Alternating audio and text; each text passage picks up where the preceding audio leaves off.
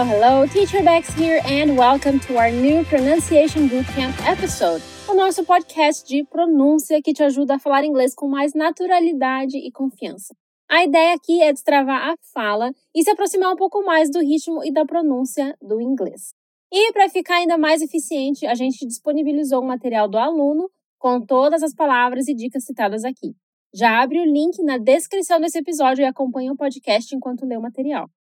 Quando a gente acabar por aqui, você pode aproveitar o nosso portal fluencytv.com para aprender ainda mais. É uma plataforma gratuita cheia de conteúdos e dicas dos mais diversos assuntos, não só de inglês, como de outros sete idiomas. Então explore o portal sem pressa e divirta-se. Hoje a gente vai aprender a pronúncia nativa de algumas das marcas mais famosas no Brasil e lá fora. Olha, tem marca pra caramba nesse mundo, então pode ser que a gente precise fazer aí uma parte 2, 3, 4, 5. Mas, como esse é um podcast de pronúncia, não adianta só ouvir do lado daí, tem que participar. Por isso, toda vez que você ouvir esse som aqui, você repete o que eu disser, ok? So let's get straight to the brands. Ok, o assunto de hoje são as marcas. Para começar, vale dizer que, mesmo existindo a palavra inglesa mark, o verbo marcar, a tradução correta para marca, no que se refere a produtos ou serviços, é brand, ok? Brand. Isso aí, tudo uma sílaba só. Brand.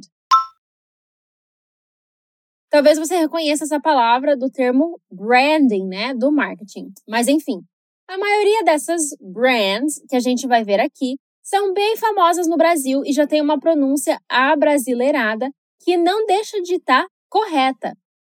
Né? A gente não precisa usar essa pronúncia nativa do inglês quando a gente está no Brasil, conversando com outros brasileiros. Até porque pode acabar soando meio chato, né?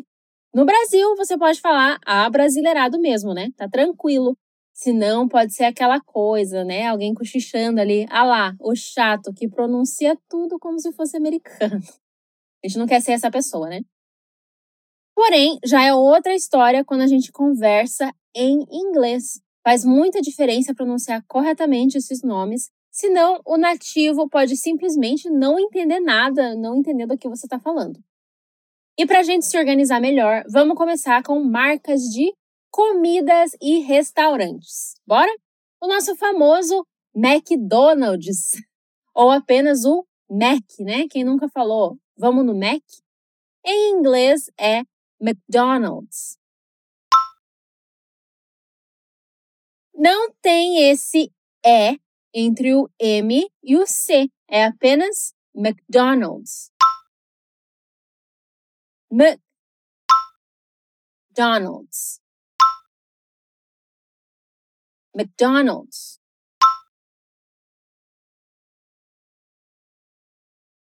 Ou o C pode ser mudo mesmo, fica assim: McDonald's. Uma coisa muito diferente entre o inglês e o português é a separação silábica. Se a gente fosse separar as sílabas de Donald's no ritmo do português, nosso instinto seria Donald's. Mas perceba que no inglês é Donald's. Donald's. McDonald's. Agora vamos para o concorrente, né? Que na versão abrasileirada fica Burger King, né? Normal falar assim, Burger King. Porém, a pronúncia em inglês é Burger King. Burger King. Burger King. No inglês americano, que é o que você aprende aqui na Fluency, o R é sempre muito caipira. E em palavras onde ele aparece em duas sílabas diferentes, isso é ainda mais perceptível. Então veja, burger. Outra coisa que a gente está sempre repetindo é que o português coloca um som vocálico de vogal em todas as sílabas, quer essa vogal esteja lá ou não. Por exemplo, advogado. Falamos advogado, mesmo o D sendo mudo nessa palavra. O inglês é justamente o contrário. As consoantes aqui gostam de andar sozinhas e terem somente o seu próprio som pronunciado. Então perceba, king. Olha como fecha ali o som do G, fica bem sutil, sem nenhuma vogal depois. King. A próxima marca o KFC, né? No inglês fica KFC. K F C KFC. Justamente pelos sons das consoantes serem bem marcados no inglês, é importante a gente aprender a pronunciar o alfabeto certinho. Isso também vai facilitar para ler siglas, como essa daqui, e para você soletrar seu nome, seu endereço, né? Um dia que você precisar conversar em inglês. Mas para quem tem curiosidade, KFC é a sigla de Kentucky Fried Chicken. Kentucky Fried Chicken. Que é frango frito do Kentucky, em português. Kentucky sendo um estado ao sul dos Estados Unidos que é famoso, claro, por fazer um frango frito muito gostoso. Agora, para nossa última marca de comida, vamos para uma que a pronúncia abrasileirada não é tão diferente. Na verdade, muita gente já fala da maneira certa, que é o Subway, que se pronuncia Subway. Subway. Aqui vale prestar atenção nesse som da letra U. É o que a gente chama de som curto. O do U soa como A e está presente em palavras como mug, caneca, ou hug, abraço. Ok, agora que a gente já viu alguns dos restaurantes de fast food mais famosos, vamos aprender algumas marcas de doces mais populares. Começando com uma que confunde muita gente: Skittles. Skittles. Aquelas balinhas coloridas, né, de fruta ou de pedacinhos de chocolate, que eu já ouvi assim alguém falar como Skittles. E se prepara que a pronúncia é bem diferente. Vamos lá. Skittles. Skittles. Bom, aqui a gente tem três dicas para prestar atenção. A primeira é o som da vogal I. Quando o I aparece antes de duas consoantes repetidas, ele vai ter um som curto. Então, vai soar um pouquinho como o nosso I do português. Por exemplo, different se escreve com dois Fs. Para que o I tenha esse som curtinho e não de I, como a gente geralmente escuta. Então, de novo, skit, skittles. E por último, esse T, né? Repetido, que no sotaque americano soa como um R, bem rapidinho, como em butter, manteiga. Mas os britânicos, por exemplo, utilizam o som do T mesmo, parecido com o português. Então, ambos Skittles e Skittles estão corretos. E agora um doce meio parecido com os Skittles, os M&M's, né? Que são pronunciados M&M's. M N M's M&M's Sim, parece o rapper Eminem, bem parecido mesmo. E aqui, mais uma vez, a gente precisa saber os sons das letras. O M no inglês é uma consoante que precisa que os lábios encostem para que esse som saia. Tenta aí. M.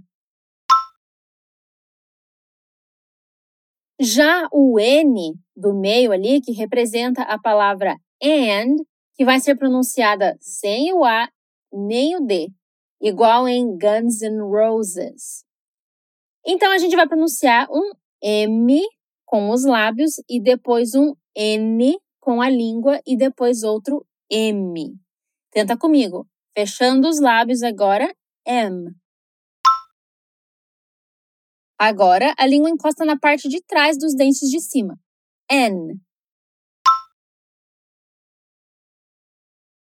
Então agora vamos tudo. M&M's. Agora vamos para um docinho que os americanos acham parecido com a paçoca, mas ele é coberto com chocolate. É o Reese's. Re Reese's. Reese's. Esse chocolatinho com manteiga de amendoim, que para mim nunca será tão bom quanto a nossa paçoca, também confunde muita gente. Mas aqui a dica é: sempre que tivermos duas vogais e, uma do ladinho da outra, significa que o som tem que ser bem longo e mais puxado. I. Parece o som de I curto, mas é justamente esse prolongamento na pronúncia que faz a gente não confundir as palavras sheet, que significa folha de papel ou lençol, com shit, por exemplo, que vocês sabem que significa merda. E partindo para nossa última categoria de hoje, vamos falar de bebidas. A amada coquinha gelada, né? Hum, coquinha de vidro. Essa que é carinhosamente chamada de coca pelos brasileiros ou Coca-Cola. A gente pronuncia como Coca-Cola. Coca Cola. Coca-Cola. Ou simplesmente Coke. A bebida mais famosa do mundo. Apesar de em muitos lugares dos Estados Unidos a Coca ser chamada de Coke, esse é só um apelido. Alguns lugares usam Coke. Outros dizem apenas Cola. Mas dizer o nome completo vai dar certo em qualquer lugar do mundo. Então vamos de novo: Coca-Cola. A nossa próxima bebida, também famosíssima, que a brasileiramos aí como Red Bull, é pronunciada como Red Bull. Red bull Red Bull Duas palavras, duas sílabas. Aqui é simples. A gente já ouviu que o R é caipira, que as consoantes soam sozinhas e que o U ali no meio vai soar como A. Então, para completar, é só a gente lembrar que dois L's juntos criam um som bem comprido, com a língua lá no céu da boca. Vamos junto. Red Bull. Essa próxima bebida é super popular na maioria dos países falantes de inglês e eu já ouvi sendo falada como Mountain Dew. Mas a pronúncia seria Mountain Dew. Mount ten dew Mountain Dew ou então Mountain Dew. Essa bebida diferentona chegou no Brasil há pouco tempo, mas faz sucesso pelo mundo. E a pronúncia pode ser um pouquinho complicada, mas vamos repetindo juntos. Mountain Esse o U da escrita tem um sonzinho como AU, mountain. Já a sílaba lá do final soa como um O longo, do, do. Mountain Dew. E chegando ao final, uma bebida que tem muitas versões diferentes, a Fanta. A pronúncia americana seria Fanta. Fanta. Essa aqui é um pouquinho relativa, porque tem lugares diferentes com pronúncias diferentes. Alguns lugares soa mais como um Fanta e outros mais como um A bem fechado, um Fanta. Então vamos juntos. Fanta.